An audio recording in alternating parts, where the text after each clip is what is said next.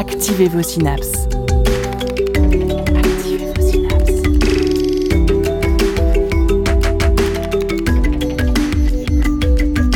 Poussez la porte du labo des savoirs et entrez dans un monde de science et d'expérience. C'est le labo des savoirs. Ils sont partout autour de nous. Tout le monde les aime, mais en général, on les connaît pas vraiment. Ces petits mammifères qui vont nous passionner cette semaine au Labo des Savoirs se retrouvent autant en peluche dans le landau de nos enfants qu'en boule de poils dans nos salons ou en chair au rayon boucherie. Je parle bien sûr des lapins. Ils nous sont tellement familiers qu'on n'aurait pas songé à chercher la science derrière leurs grandes oreilles. Pourtant, leur physionomie et leur comportement sont bien plus complexes qu'il n'y paraît.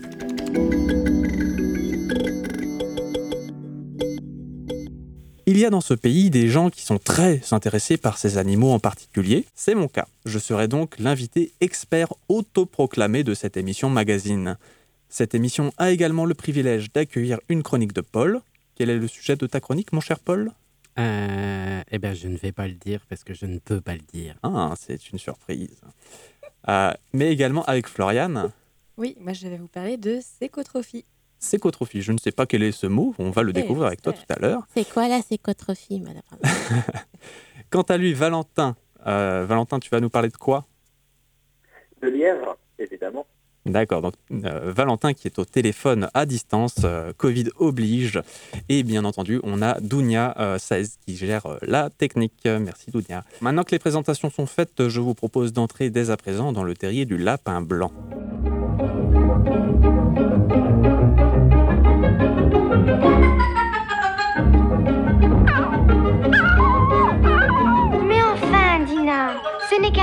Avec une veste. Ah Et une montre Oh, permets, moustache Je suis en retard, en retard, en retard C'est très curieux.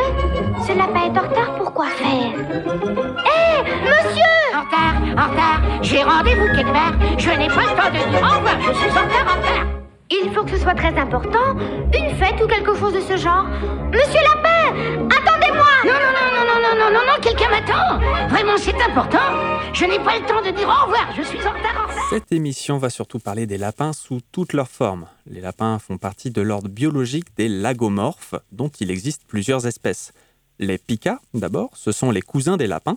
Ils ont la particularité d'avoir des oreilles arrondies, comme celles de Mickey. La majorité des espèces de pikas vivent dans les steppes et les montagnes d'Asie, jusqu'en Sibérie. Mais il en existe seulement deux en Amérique du Nord. À savoir qu'il existait également des espèces de pikas aujourd'hui éteintes en Europe. Ah oui, et vous l'aurez reconnu à son petit nom, c'est lui qui a inspiré le Pokémon électrique Pikachu. Ensuite, les lièvres. Euh, plus connus euh, de par chez nous, ils euh, sont reconnaissables à leurs yeux bruns, voire jaunâtres, leurs pattes et leurs oreilles plus longues. L'autre particularité, à la différence des lapins, c'est qu'ils ne vivent pas en colonie dans des terriers. Ils se contentent de faire des nids, appelés gîtes, en surface, à l'abri des prédateurs. C'est d'ailleurs pour cela qu'il n'est pas rare que des promeneurs tombent sur des levreaux qu'on pense souvent à tort abandonnés. On les retrouve presque partout en Amérique du Nord, en Europe, en Asie et en Afrique. Attention toutefois, la race domestique appelée lièvre belge partage certaines cara- caractéristiques physiques, mais ce sont bel et bien des lapins. Et d'ailleurs, entre un lapin domestique et un lapin sauvage, il y a également des différences physionomiques liées à la différence d'alimentation et à l'environnement. Évidemment, les lapins de Garenne sont plus soumis aux blessures accidentelles ou suite à des agressions de congénères ou de prédateurs.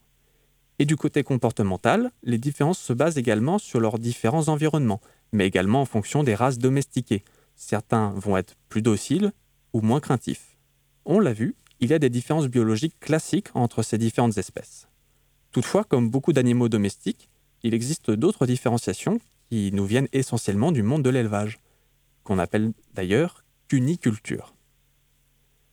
Des plus grandes aux plus petites, on a les grandes races, aussi appelées géants, dont le plus connu est le géant des Flandres, qui peut faire la taille d'un chien et peser jusqu'à 10 kilos. Et il y a des chiens qui font moins de 10 kilos. hein. Euh, aussi, oui, il y a des petits Ouais, chihuahuas, mais c'est un, un gros chien qui, euh, qu'on a du mal à porter. Quoi. Est-ce que c'est vraiment un chien, un chihuahua? Oh, Voilà, voilà. Cette émission est sur les lapins, Dounia. On va pas parler des chiens cette fois. Oui, oui, d'accord, d'accord. Ensuite, on a les races moyennes. Ce sont en général des lapins originellement élevés pour leur viande et ou leur fourrure. Euh, de même pour les petites races.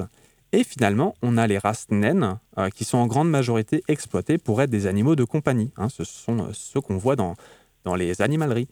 Et en ce qui concerne ces prétendues races euh, extra naines, mini ou encore toy, ce ne sont que des appellations commerciales hein, dans les animaleries et euh, les élevages de peluches. Les individus, euh, ces individus vendus sous ces appellations sont malheureusement soit un lapin juvénile qui va grandir et faire une taille normale une fois adulte, c'est au bout de quelques mois que le propriétaire euh, aura la surprise, soit c'est un lapin qui n'a pas été sevré correctement avant 8 semaines, cela peut causer des problèmes de croissance ou de santé assez graves, ou bien encore un lapin issu d'un croisement entre des parents frêles, et euh, là encore, euh, ça peut compromettre la santé de l'individu. Mis à part des cas de race d'élevage, il est parfois compliqué de définir un individu car au-delà de la couleur de la robe, euh, il y a également la longueur des poils qui rentre en compte, comme les lapins angora, qui sont littéralement enfouis sous une touffe de poils, ou les têtes de lion, qui comme, euh, ont une sorte de crinière autour de la tête. On a aussi la variété des lapins béliers, ça c'est quand euh, les oreilles sont tombantes. Je vous propose dès à présent une petite pause musicale qui va introduire notre prochaine partie. Écoutons une perle d'Internet, Nom Nom Nom Nom Nom Nom Nom Nom Nom de Perry Grip.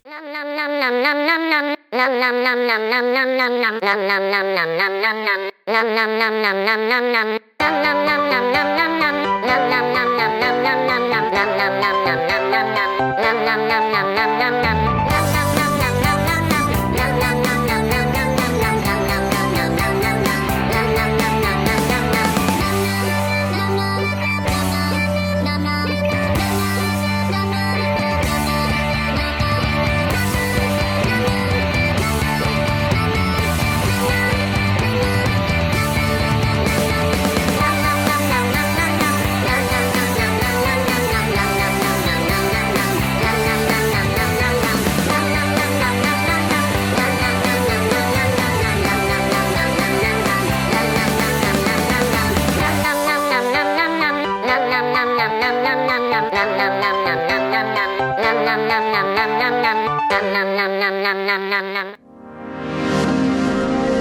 Le son des sciences au labo des savoirs.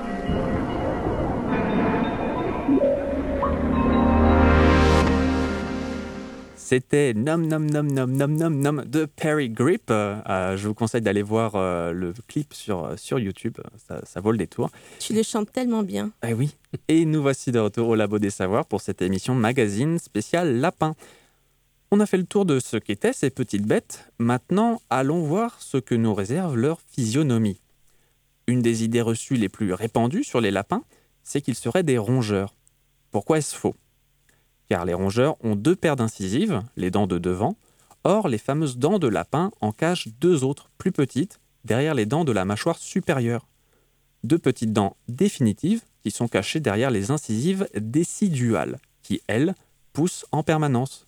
C'est pour ça que les lapins doivent avoir de quoi ronger et qu'ils doivent impérativement manger du foin de bonne qualité afin de les user au fur et à mesure. Dans le cas contraire, les dents poussent trop et peuvent entraîner des graves problèmes de santé et d'alimentation. Alors moi, à ce sujet, j'ai une anecdote euh, de quelqu'un du coup qui avait un petit lapin comme ça, mais dont les dents poussent, étaient à l'envers. Et du coup, il pouvait pas ronger. Et systématiquement, tous les mois, il devait être amené chez le vétérinaire pour se faire limer, Limer les dents, ouais. limer les dents. Et il avait deux, deux dents comme ça, un petit peu, et c'était très mignon. Alors en effet, ces problèmes dentaires, donc euh, soit c'est à la base euh, parce que le, le lapin n'a pas eu de, de quoi ronger, du coup ça a trop poussé et ensuite ça entraîne un peu un, un effet, euh, euh, un- la boucle infernale, euh, où euh, finalement, comme tu dis, comme l'exemple, c'est de- d'emmener régulièrement au vétérinaire pour faire un limage des, des dents. Euh, mais après, il y a aussi d'autres d'autres raisons qui font qu'il peut y avoir des problèmes euh, au niveau des dents. Euh, ça peut être aussi bien des, des raisons génétiques euh, que euh, aussi accidentelles. euh, voilà. Dans l'imaginaire collectif, le lapin est souvent associé à la carotte. Pourtant, ce légume racine n'est pas à la base de son alimentation, loin de là. À l'état sauvage, le lapin va majoritairement manger ce qu'il trouve à sa portée dans son environnement. Herbes, feuilles, racines. Dans l'idéal, les lapins de compagnie doivent se nourrir en grande, grande majorité de foin de qualité. Il se dit qu'il faut leur donner l'équivalent de leur taille en foin non tassé.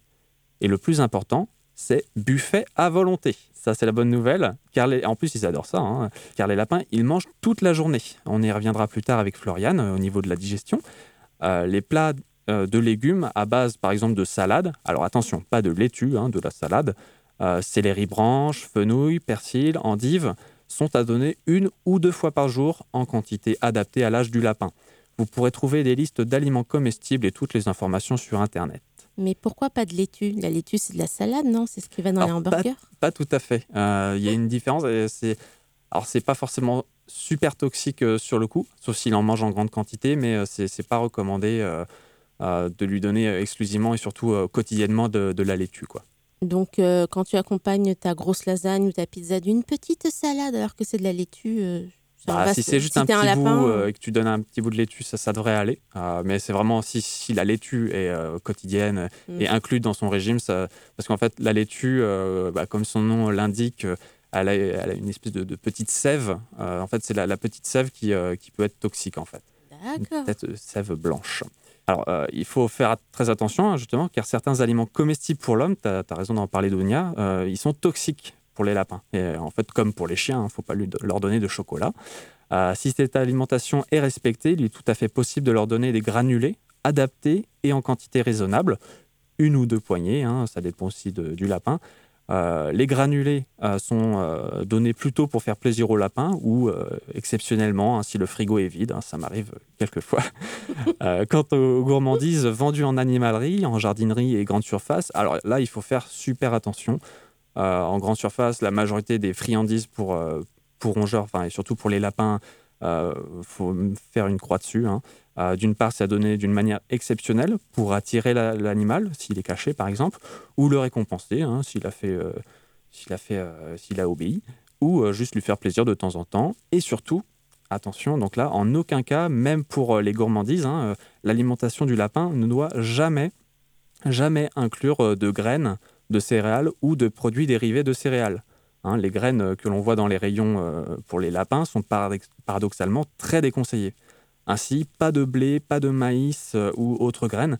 Et de la même manière, hein, euh, jamais de donner, de, pain sec. On voit euh, souvent, même dans les élevages de, lapins, bah, le, pain rassis, hein, le pain euh, qui, a, séché, on le donne au lapin. Alors, c'est pas une bonne idée. C'est bien pour, le, pour le fait qu'il qu'il puisse le ronger, mais digestivement, c'est vraiment pas recommandé. C'est même très déconseillé.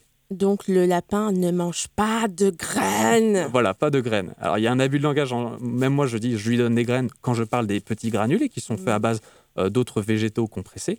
Euh, donc, voilà, les granulés, c'est OK en petite quantité, euh, voilà, ou en complément de l'alimentation. Mais les graines et les céréales, c'est zéro. Après l'ingestion, il y a la digestion. Là encore, les lapins ont une particularité. Je l'ai évoqué précédemment, mais ils doivent avoir accès à un foin à volonté à toute heure du jour et de la nuit, car ils mangent très régulièrement. Et après manger, quoi de mieux qu'une sieste digestive? Je vais chercher mon oreiller pour écouter tranquillement la chronique de Floriane, qui va nous expliquer un peu plus en détail la tuyauterie qui se cache sous le capot de ces petites bêtes. Et oui, car nos auditeurs habitués ne sont pas sans savoir que de temps en temps, le labo fait craquer le porte-monnaie et envoie nos chroniqueurs favoris en reportage directement sur le terrain. Certains ont ainsi pu partir observer les hyènes et leurs clitoris surdéveloppés, ou encore les primates partir en chasse. Au passage, ces braves reporters ont fini par être chassés eux-mêmes, mais rassurez-vous, personne ne meurt dans nos histoires, on en sort simplement avec de gros bobos. Bref, vous l'aurez compris, face à cette injustice, je me suis dit que moi aussi j'avais le droit de partir, mais que par prudence, j'attendrais une émission sur des herbivores pour présenter ma candidature. Eh ouais, pas bête la mouette. Et c'est là qu'arrive l'émission sur les lagomorphes. Eureka À moi les lièvres arctiques ou les picades rocheuses? J'y ai cru. Oui, vraiment, j'y ai cru. Mais c'était sans compter sur les contraintes budgétaires et le fait qu'il existe des lagomorphes en Loire-Atlantique. Me voici donc telle Alice au pays des merveilles, en plein reportage dans un terrier de lapin. Sauf que cette fois, au menu, ce ne sont pas du thé et de bons gâteaux, non, bien sûr, c'eût été trop facile, ni même quelques feuilles de chou ou quelques carottes crues, non. La famille lapin, tout en joie, mangeait ses selles. C'est quoi? Ses selles Du sel. Non, ses selles, ses crottes, son caca, quoi. Ah, du caca. Hum, le caca, c'est délicieux. Bon, là, on rigole. Mais en vrai, imaginez un repas de famille traditionnel à la française. Ça parle de cuisine, d'ingrédients, de recettes, etc. transposez-la dans la situation face à laquelle j'étais. Je vais vous donner quelques indices pour vous aider à vous immerger dans la situation. C'est facile. Dès que vous entendez le nom d'un aliment ordinaire, remplacez-le par crotte. Ça prend une petite patate.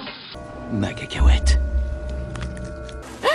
Dans Moi sec Ok, d'accord. Mais moi, j'aime bien crotte aussi, hein, que cacahuète.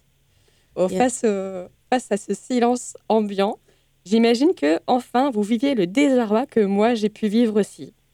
Pour ma part, j'étais tellement saisie que je me suis vaguement bafouille excusée avant de sortir sans rien enregistrer. Et ouais, très professionnel la reporter. hein. je ne sais pas comment vous vous faites pour vous en remettre lorsque quelque chose de si inexplicable se passe, mais moi je finis généralement par en référer à la science pour me rassurer. Voici donc l'explication scientifique et rationnelle à tout cela. Et ouais. Le lapin est en fait un sécotrophe, c'est-à-dire que son bolus alimentaire doit passer deux fois par son transit pour être pleinement digéré, donc qu'il mange son caca. Mmh, le caca, c'est délicieux. En effet, le lapin a une alimentation essentiellement constituée de végétaux. C'est ce qu'expliquait Vassili juste avant. L'herbe fraîche ou sèche qu'il consomme est difficile à digérer, riche en fibres, notamment en cellulose, pour laquelle le lapin ne possède pas d'enzymes digestives permettant sa dégradation. Heureusement, le lapin vit en symbiose avec de nombreuses bactéries utiles à la digestion. Parmi ces bactéries, certaines situées dans le sécom sont capables de dégrader la cellulose et de produire à partir de cette dégradation des nutriments et des vitamines dont le lapin a besoin. En fait, au cours de la digestion, le lapin va séparer ce qu'il ingère en deux produits distincts. Le premier sera constitué des plus grosses particules non digestibles, évacuées sous forme de petites boulettes dures, sèches, fibreuses et inodores. Ce sont les crottes de lapin classiques que nous avons tous déjà eu l'occasion de voir. Le second sera constitué des plus petites particules qui, elles, sont digestibles grâce aux bactéries et qui sont remontées vers le sécom afin de permettre leur assimilation. Seulement, et c'est là que se trouve le vrai hic, le sécom est situé tout à la fin du système digestif, ce qui ne permet donc pas l'assimilation complète de ces fibres digestibles avant leur évacuation sous une forme que l'on appelle sécotrophe. Le lapin a donc besoin de réingérer ces sécotrophes pour assimiler tous les nutriments et les vitamines dont il a besoin. Mmh, le caca, c'est mmh, délicieux. Petite description au passage des sécotrophes, qui ne ressemblent pas du tout aux petites boulettes façon Nesquik que je vous ai décrit auparavant. Au cas où vous demanderiez pourquoi, eh bien purement et simplement pour que vous compreniez pleinement quelle fut ma peine dans ce terrier de lapin et devant cet adorable repas de famille. Le sécotrophe se présente en fait sous forme de petites grappes de grains noirs, luisantes et odorantes. Une belle gaine grasse et bien luisante entoure le sécotrophe, lui permettant de résister à l'acidité de l'estomac et d'atteindre les intestins avec un contenu nutritif préservé. En fait, mis à part pour ceux qui élèvent des lapins chez eux, il est rare de voir ce fameux sécotrophe puisque le lapin le mange généralement directement à la sortie de son anus. Donc j'imagine, Vassili, que tu es un spécialiste. Ah bah ça, je l'ai, je l'ai appris euh, la manière euh, directe. hein. C'est, voilà, j'avais euh, 10-11 ans et j'ai vu mon lapin. Je me dis, ah bah, elle fait sa toilette. euh, elle est en train de voilà, se nettoyer le, le trou-trou. Et finalement, je la vois qui ressort euh, un Ah. caca et qui, qui se met à le déguster. Et là, je me suis dit, merde, c'est pas normal. Alors j'ai appelé le vétérinaire qui m'a dit que si, c'était normal. hein. Qu'il y avait certaines crottes, en effet, qui étaient, euh, qu'il devait manger s'il voulait avoir une bonne alimentation. Donc voilà, surtout n'empêchez pas vos lapins de manger leur caca. Ouais, t'as vérifié tes sources. Non, non, c'est normal. Votre lapin mange son caca et tout va bien. Oui, tout à fait. Mais effectivement, ce que la- le désarroi que décrit euh, Vassili à la découverte quand il était enfant de cette tendance a aussi été le mien, là, soudainement, face à ce repas de famille euh, que j'ai dû euh, découvrir par surprise. hein. Donc, pour les âmes sensibles, l'avertissement arrive peut-être un peu tard, mais il vaut mieux s'abstenir d'imaginer la scène, hein, parce que c'est vraiment dur à vivre et à encaisser. Pour les autres âmes bien accrochées qui en demanderaient encore, voici une petite liste d'anecdotes sur la sécotrophie du lapin, puisque celle-ci ne s'arrête pas à ce que je viens de décrire. Il arrive qu'un lapin n'ait pas la souplesse nécessaire pour manger les sécotrophes directement à la sortie de son anus. Par exemple, s'il est trop gros ou s'il a mal au dos. Eh bien, dans ce cas, pas de panique. Le lapin dépose ses sécotrophes par terre, puis se retourne et les mange aussitôt. S'assurant ainsi l'ensemble des apports nutritifs dont il a besoin. C'est drôle. J'adore, c'est super. Et, et du coup, je, je pense que c'est le moment de rappeler, si vous ne l'avez toujours pas compris, que Le caca, c'est délicieux. Autre anecdote. Bien qu'ils vivent en communauté, les lapins ne mangent que leurs propres sécotrophes. Ils reconnaissent à l'odeur ce qui est le fruit de leurs propres entrailles ou non, et veillent à ne pas voler le goûter de leurs petits camarades, ce qui a l'avantage de leur éviter certaines transmissions de maladies. Cependant, il existe une exception à cette règle. Il peut arriver qu'un lapin ait un appauvrissement de sa flore intestinale et ne soit plus aussi en mesure de digérer son bolus alimentaire. Dans ce cas précis, il arrive de voir des lapins manger les sécotrophes d'un autre, ce qui lui assure encore une fois la complétude de ses apports nutritifs, et ce qui a en plus l'avantage de permettre le renforcement de sa flore intestinale déficitaire. Mais le, le donneur, du coup, euh, il est d'accord ou il n'est pas d'accord? Je n'ai pas euh, été au-delà parce que déjà d'imaginer des lapins euh, bouche à anus ou des lapins déposés pour faire un petit cadeau aux autres, je me suis auto-censurée en fait à ce stade. Il va falloir que vous y retourniez immédiatement. Ah non, ah non, on peut pas déléguer à un autre reporter. J'ai cru comprendre que Maxime Labatte était toujours très très volontaire pour l'émission à risque. Ouais, mais Oui. quand on commence quelque chose, on le finit. Allez, Ah là au là. Ah là là, mais quelle idée. Je peux me retirer du bénévolat de cette émission avant c'est trop tard. Tu, tu as mis le doigt dans l'engrenage, si j'ose dire. D'accord. Bon, bah, je vais me sacrifier. Hein, Je, je peux avoir un- une autre personne qui m'accompagne et qui me soutient dans cette mission. Tout à fait, moi je suis volontaire. Ah ok, bah, on ira à trois dans le terrier de lapin dans ces cas-là. En tout cas, euh, cette petite anecdote, je trouve, est l'occasion de faire du lien avec une autre émission qui a été vraiment top, qui s'appelait Pourquoi le caca c'est cool et où il était question justement de greffe fécale pour des gens qui ne pouvaient pas euh, digérer bien leurs euh, différents aliments.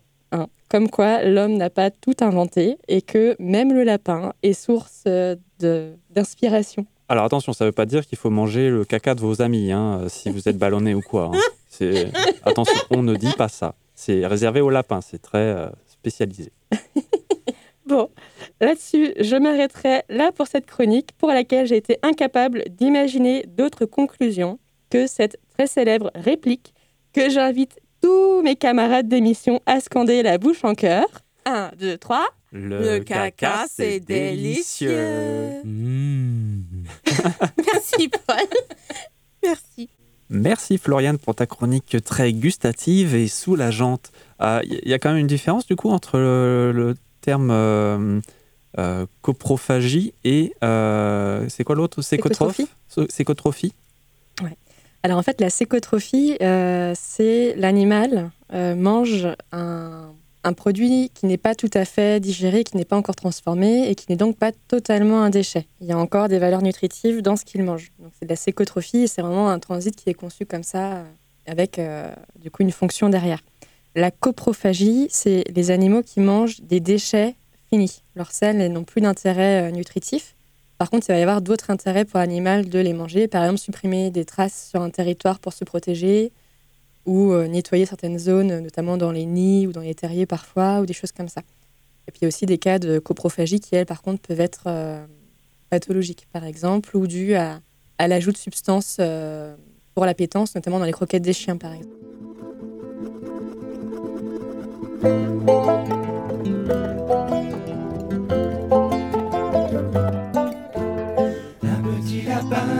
S'appelait Poupine avait rendez-vous avec sa poupinette. Ses parents ne voulaient pas qu'elle devienne sa copine parce qu'en fait, Poupinette, c'était une belette.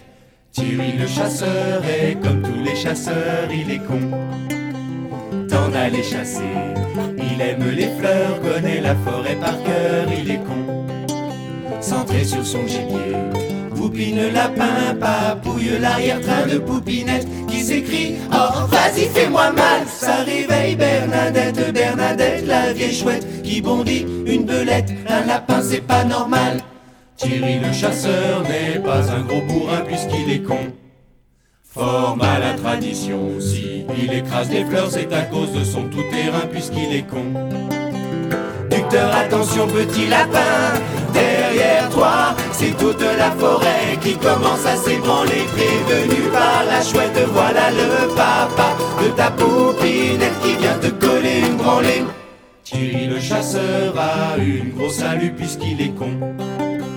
vaincu d'avoir vu une belette coller un pain à un tout petit lapin, il est con.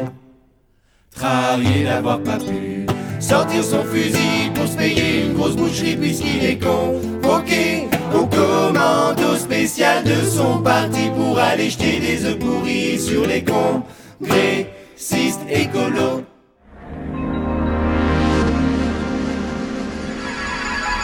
La science dans tous ses états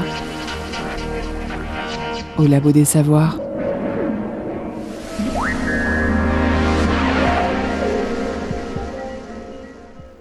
Vous êtes au fond du terrier du lapin blanc au labo des savoirs pour une émission consacrée aux meilleurs animaux de cette planète, hein, les lapins. Euh, c'est faux. si, c'est vrai. Mais pour cette émission, je veux bien, d'accord. D'accord. Juste avant la pause musicale, Floriane nous expliquait euh, la digestion des lagomorphes. Euh, je rajouterai également à ce sujet qu'une fois la digestion terminée, monsieur ou madame lapin va aux toilettes, les crottes de lapin, hein, les petites billes rondes dont tu as parlé Floriane, elles ont également un rôle de marquage de territoire. C'est pour ça qu'on peut en trouver trôner ostensiblement dans votre habitation ou sur les sentiers de randonnée. C'est un panneau d'avertissement chez Pampan, essuyez vos pattes. Comme chez l'homme, euh, les plus cracras sont en général les mâles. Euh, la castration peut souvent, euh, toutefois, hein, diminuer, voire stopper ces comportements territoriaux. De plus, il se peut, pour différentes raisons, que le système digestif ralentisse, voire s'arrête complètement. C'est ce qu'on appelle un arrêt de transit. Si vous voyez un lapin qui boude son repas, c'est qu'il a peut-être un problème gastrique. Alors ce n'est pas une simple constipation, ça peut être très grave et même mener à la mort. Donc faites-lui manger uniquement du foin et de l'eau et le faire bouger, un petit peu d'exercice. Si ça ne change rien ou qu'il ne bouge pas, allez chez le vétérinaire en toute urgence. Alors donc voici un aspect de la physionomie du lapin euh, qui montre que ces animaux sont très délicats. Leur fragilité se constate aussi bien, euh, bien entendu, face aux maladies. Passons en revue maintenant les principales maladies touchant les lapins. Donc tout d'abord euh, celles qui nécessitent des vaccins, comme la myxomatose ou le VHD. Euh, le VHD, acronyme de Viral Hemorrhagic Disease, ou maladie hémorragique virale en français, est apparu en Chine en 1984. C'est un virus qui se transmet entre les individus par la nourriture, par l'urine ou les crottes, hein, comme tu disais euh, tout à l'heure, Floriane, mais aussi par euh, les piqûres d'insectes ou les morsures. Donc, c'est-à-dire qu'il y a quand même peut-être des humains qui ont mangé. Non, j'arrête de poser des questions. Non. L'autre virus qui touche beaucoup les lapins est la myxomatose. Lui aussi est transmis par les insectes. Euh, ces maladies ne pardonnent pas. C'est pour cela que la vaccination du lapin est très très conseillée. Hein, certains disent même obligatoire. Hein, si on veut faire euh, courir au lapin, euh, aucun risque. Des rappels annuels des vaccins sont à faire. Hein, dans ces cas, il faut se tourner vers son vétérinaire, de préférence un ou une vétérinaire spécialisée dans les NAC, NAC, pour nouveaux animaux de compagnie, dont fait partie les lapins. Au-delà des virus, il y a bien évidemment euh, toutes les infections suite aux blessures ou aux absédentaires, aux parasites comme les larves de mouches ou les pododermatites. La pododermatite est une inflammation de la peau des pattes, car contrairement aux chats et aux chiens, le lapin n'a pas de petits coussinets. Il peut l'attraper euh, pour euh, différentes raisons génétiques ou environnementales. Si ce n'est pas traité en temps, cela peut entraîner des effets plus graves, voire des infections qui peuvent être très douloureuses, voire mortelles. Lors de la coupe des griffes ou du brossage du lapin, il faut toujours vérifier que leurs petits petons ne présentent pas de rougeur ou de croûte. Pour éviter cela, le mieux est d'avoir euh, des tapis hein, dans l'environnement du lapin. Attention toutefois, hein, certaines matières peuvent être irritantes justement. Elles peuvent même carrément déclencher dans certains cas euh, la pododermatite. Donc un tapis pour les petites patounes, mais pas trop irritant parce que sinon ça fait mal. Euh, ça va le lapin Pas trop relou là? Est-ce que l'idéal ce serait pas des chaussettes de lapin oh, Ou des bottes en caoutchouc Ça serait très Alors, euh, en effet, Dounia, tu pointes euh, ça. Fragile, les lapins Oui, mais pas que. Laissez-moi vous parler de la richesse du lait maternel des lapines. Tout d'abord, il faut savoir que les lapines gestantes font un nid à partir de végétaux, herbes, feuilles et de leurs propres poils qu'elles s'arrachent. Donc déjà, elles y vont euh, voilà, à la mano, elles s'arrachent des touffes de poils pour faire un petit nid. C'est plutôt lapine yakuza vénère. Quoi. Voilà, faut pas la faire chier. Le petit nid douillet va accueillir ces bébés qui vont naître sans poils, sourds et aveugles. Alors c'est vachement pratique pour se nourrir. Alors certes, mais sans compter, euh, c'est sans compter sur leur odorat. Ce sens est primordial toute la vie du lapin et lors de ses premiers jours, il va avoir un rôle crucial pour son alimentation. Toutefois, pour se nourrir de lait maternel, il ne se contente pas de sentir sa mère. Justement, maman lapin dispose d'une phéromone surpuissante. la phéromone 2-méthyl-2-buténal, ou simplement 2M2B. En sentant cette odeur, le lapro sait qu'il est l'heure de manger. Sauf que dans ce nid, on ne mange pas à heure fixe. Maman lapin euh, ne passe pas sa journée à veiller et couver son nid. Elle y passe quelques minutes de temps à autre et elle peut même n'y passer qu'une seule fois par jour. Elle peut se le permettre car le lait de maman, il est surpuissant. D'une part, les petits sentent la phéromone et vont chercher à téter, quasiment automatiquement. D'autre part, l'allaitement dure moins de 5 minutes par jour. Le secret de cet tété express, plus vite servi que chez McDo, c'est la richesse du lait. Un vrai shoot calorifique. Autant vous dire que si on mettait du lait de lapine dans nos céréales au petit déjeuner, on n'aurait pas besoin de manger de la journée. Ah, et puis moi, je connais un certain nombre d'humains qui signeraient tout de suite pour avoir une seule tétée par jour. hein. Cette phrase prête tellement à quiproquo. Pas du tout. Non, non, non, c'est juste euh, pour euh, survenir aux besoins nutritionnels du reste de la planète, Voilà, n'est-ce pas, Paul après, hein tu peux faire ta sieste, dormir toute la nuit et laisser ton gamin tranquille. Voilà. Mais ne buvez pas le lait des lapins, de- des lapines gestantes, s'il vous plaît. Avant de passer à la troisième partie de l'émission, on va tout de même évoquer un aspect très important autour du sujet. Vous le savez, dans la nature, ce sont des proies. Et comme beaucoup d'espèces qui font office de goûter aux carnivores, ils adaptent leur comportement. Chez le lapin, ainsi, on ne l'entend que très rarement crier. Si le lapin crie, c'est qu'il est affreusement en souffrance ou alors qu'il est terriblement effrayé. Mais le lapin a fait sa spécialité de souffrir également en silence. Il sera alors prostré dans un coin ou faire comme si de rien n'était. Ça peut être très fourbe. Toutefois, il y a quelques signes que l'on peut détecter si on connaît bien son animal. Le regard, la posture, la gestuelle. En cas de doute, toujours aller au plus vite aux urgences vétérinaires.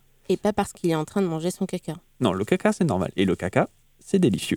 Ah, alors oui, je vois l'heure qui tourne et il nous reste des interventions à faire, notamment celle de Valentin. Euh, je ne sais pas de quoi tu vas parler, tu as gardé euh, le secret jusqu'à la fin, donc euh, on t'écoute pour ta chronique. Oui, eh bien aujourd'hui je vais vous parler du lièvre, puisque c'est le thème de l'émission, un animal qu'on ne présente plus tant il est commun d'en parler, et dont l'étude des fibres nerveuses a permis à l'équipe d'Éric Candrel d'obtenir en 2000 le prix Nobel de physiologie et médecine. En effet, notre lièvre présente un système nerveux assez simple, le rendant facile à étudier. Et Candrel a pu démontrer lors de ses études que lorsque l'on stimulait son immense pied, le lièvre relarguait des neurotransmetteurs selon une quantité croissante, décrivant ainsi le phénomène de mémoire à court terme. Petit point biologie. Vivant dans les eaux bleutées de l'océan, le lièvre consomme volontiers des carottes de mer, se déplaçant sur son unique pied visqueux et dressant ses oreilles à l'affût des prédateurs. Lorsqu'il est dérangé, par un poisson par exemple, le lièvre... Euh, qu- quoi, Valentin euh, De quoi Oui. tu parles? Un lièvre, ça vit pas dans l'eau? Bah, si, si le.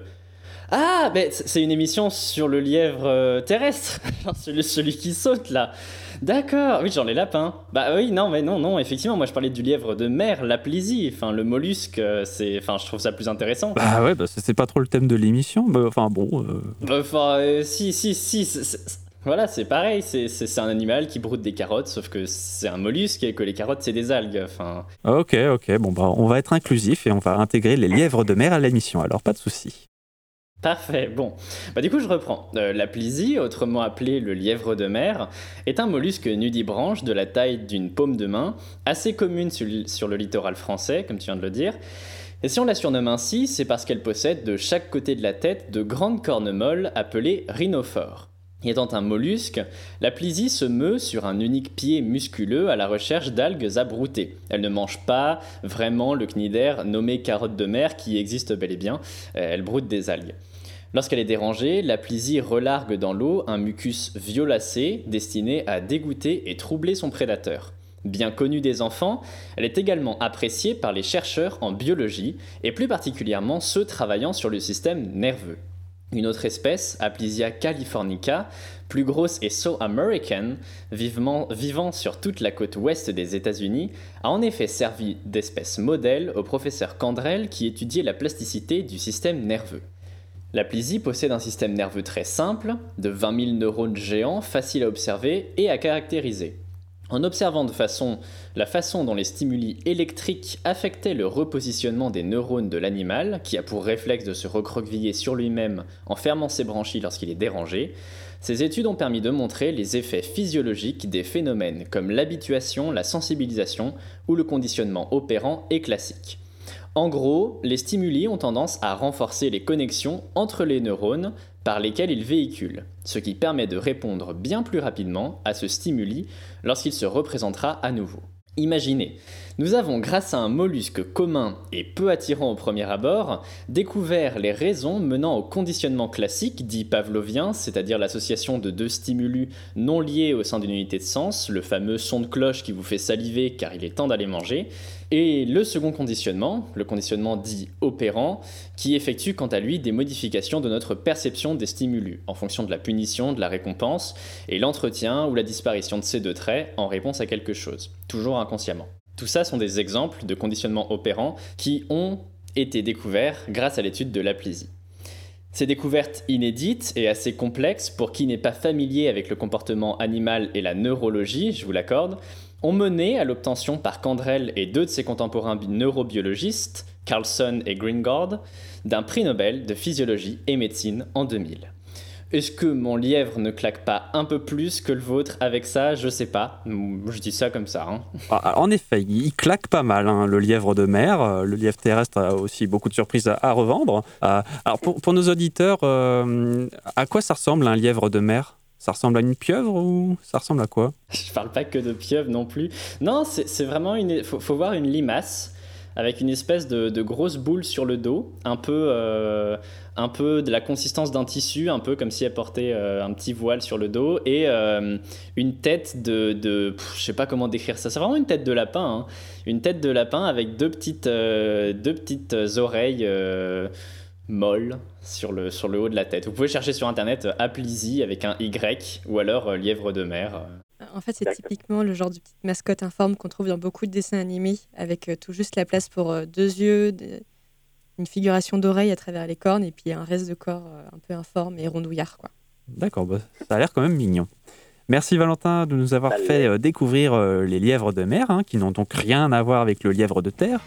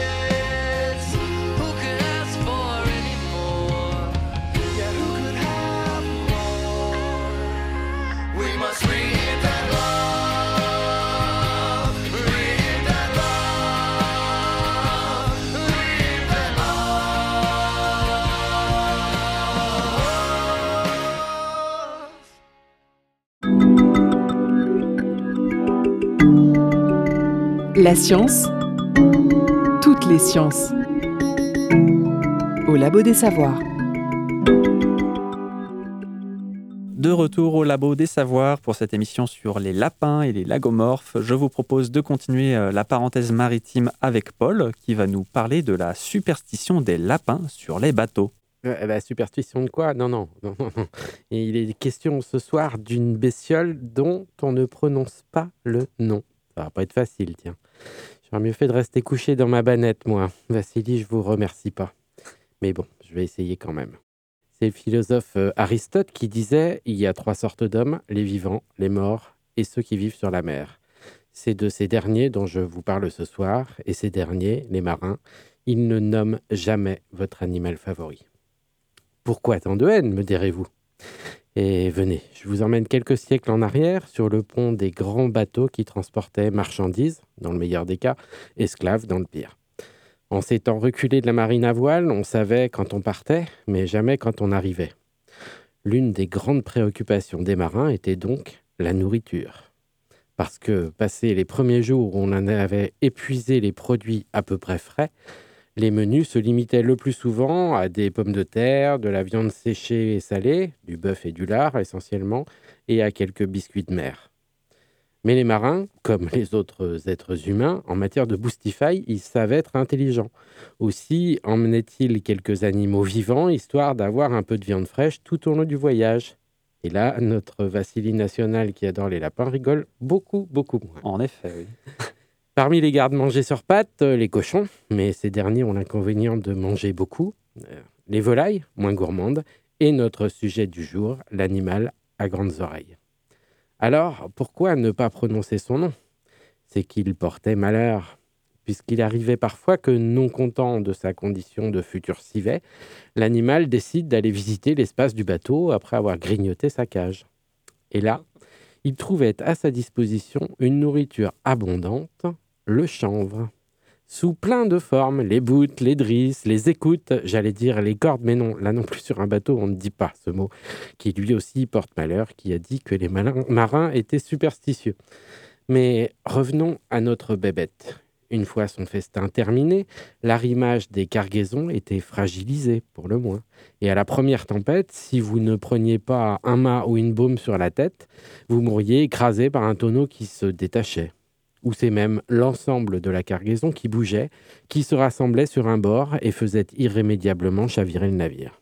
Et si tout cela n'arrivait pas, les grandes oreilles s'attaquaient un jour ou l'autre à l'étoupe, encore du chanvre mélangé à un produit coagulant qui servait à assurer l'étanchéité des planches de la coque, jamais parfaitement ajustées entre elles.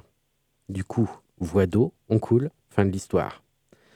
Une petite anecdote au passage, les rats, hein, qui eux aussi se trouvaient souvent à bord des navires, ils bouffaient les cordages, mais ils ne s'attaquaient jamais à l'étoupe parce qu'ils sentaient le danger de l'eau à l'extérieur. De là à dire qu'ils sont plus malins que les grandes oreilles, je ne me permettrai C'est pas. ce que j'allais me poser comme question. J'aurais Attends, trop peur que de tu insinues là Voilà pourquoi à bord, on n'emmène plus vos copains. On ne les nomme même pas. On l'évoque comme euh, la bête aux longues oreilles, je l'ai dit le plus souvent, mais aussi comme le cousin du lièvre, le zébro, le coureur cycliste, le polope et même parfois l'occupant des clapiers ou le peleu-peleu. Sans oublier mon préféré, la langoustine des prés. Superstitieux, les marins n'en sont pas moins de grands poètes. Merci Paul Pascal pour cette chronique maritime. Alors je confirme, hein, mon frère marin, euh, même à terre, s'est mis à dire Polops pour désigner mes petits protégés. Et euh, pourtant, il n'est pas sur un bateau euh, en bois et en corde. Donc euh, comme quoi, voilà, ça, a perduré. Cela montre en effet aussi que, comme on l'a montré au, cours de cette émission, on a souvent des idées reçues sur les lapins. Malheureusement, trop souvent même, les personnes qui en ont à la maison ne connaissent pas tous ces petits détails physiques et comportementaux. C'est pourquoi, avant de terminer cette émission, je vais vous parler des bonnes conditions de vie d'un lapin de compagnie. Si vous avez des lapins ou que vous connaissez des gens qui en ont, écoutez bien ce qui suit. Comme évoqué précédemment dans l'émission pour l'alimentation, pas de graines ou de céréales, mais du foin de qualité à volonté et une ou deux assiettes de légumes par jour et en fonction du poids euh, et de l'âge euh, et de préférence à heure fixe. Bien évidemment, de l'eau claire à volonté dans des gamelles avec ou sans réservoir, pas de biberon car la position pour boire au biberon n'est pas naturelle et peut à la longue faire euh, mal au cou de votre lapin. Pour porter un lapin maintenant, il faut savoir deux choses. Ne jamais, jamais, jamais le prendre par les oreilles ou la peau du dos. Jamais, même si c'est une pratique encore trop utilisée, surtout dans les élevages. Et également, il ne faut le prendre que si nécessaire, pour lui apporter des soins, sinon pour les câlins, le mieux est de se mettre à sa hauteur, de se mettre par terre. Toutefois, certains lapins peuvent s'habituer à être portés dans les bras. Si vous ne savez pas comment faire, il existe des tutos sur Internet pour savoir comment le saisir en sécurité. Mais au fait, il habite où le lapin? Dans une cage? Ah non Non, non, non. Les lapins, c'est comme les chats ou les chiens. C'est impensable de les mettre en cage. Ils sont territoriaux et ont besoin d'espace pour se promener et ne pas s'ennuyer. Si vous manquez de place, vous pouvez opter pour un enclos, mais dans tous les cas, l'objectif doit toujours qu'il puisse être, que possible, en liberté totale dans un espace sécurisé. Sinon, vous pouvez choisir l'enclos et la semi-liberté si votre petit protégé est turbulent et nécessite d'être surveillé. Mais je répète, la cage fermée, c'est interdit, à part peut-être temporairement pour faire le ménage euh, ou autre. Justement, dans son espace, il doit y avoir plusieurs choses. Une ou plusieurs cachettes. Les lapins sont des proies qui vivent dans des terriers. Alors, ils adorent dormir et se cacher dans des boîtes en carton ou en bois. Attention également au sol. Si vous avez du carrelage ou un sol glissant, il faudrait rajouter des tapis dans son environnement. Et il faut également enrichir son territoire de jeux. Ça peut aller du rouleau de papier toilette aux jeux super sophistiqués vendus en animalerie, comme les jeux d'intelligence ou les balles en osier ou en paille.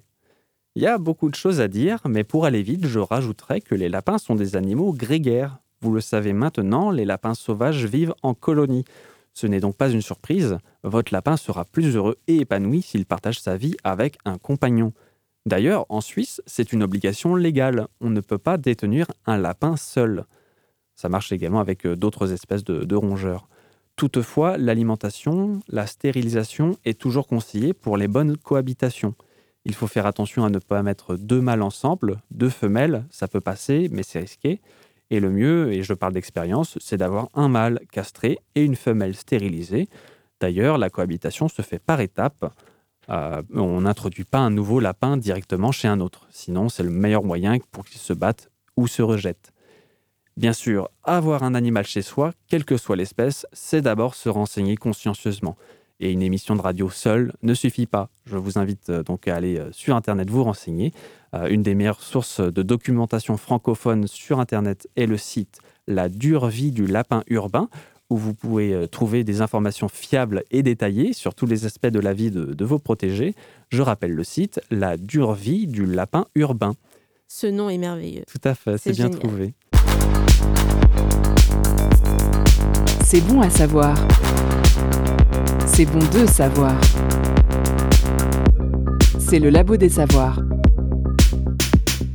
Nous voilà arrivés au terme de cette émission. On n'a pas pu évoquer tout ce qu'il y a à savoir sur ces bêtes aux grandes oreilles. Il reste aussi bien des choses à découvrir sur eux. Mais avant de vous dire au revoir, attention, message à caractère politique maintenant. Je rappelle que les lapins ne sont pas des peluches ni des marchandises. L'adoption de lapins abandonnés est préférable. Les animaux ne sont pas des jouets ni des cadeaux de Noël. Et dans tous les cas, si un enfant doit s'occuper d'un lapin, c'est toujours sous contrôle parental. L'adulte est le vrai responsable de la bonne santé physique et mentale de l'animal. L'adoption doit être un choix réellement réfléchi et assumé financièrement coûte que coûte. Si j'ai voulu parler de ces petites bêtes à poil, ce n'est pas seulement car j'en ai deux spécimens à la maison, mais aussi car les lapins, dans leur grande complexité, nous en disent beaucoup sur nos rapports aux animaux. La même espèce est tout autant choyée qu'elle n'est exploitée sous différentes formes. C'est le pompon. Merci d'avoir écouté le Labo des Savoirs. Euh, merci à, tous nos chroniqueurs de cette semaine, Valentin, Floriane et Paul. Merci également à Dounia à la technique. Quant à moi, il s'agit de ma dernière émission. hein. je quitte l'émission pour euh, de nouvelles aventures, mais ce n'est probablement qu'un au revoir. N'hésitez pas à échanger avec nous sur les réseaux sociaux et à bientôt pour de nouvelles émissions scientifiques.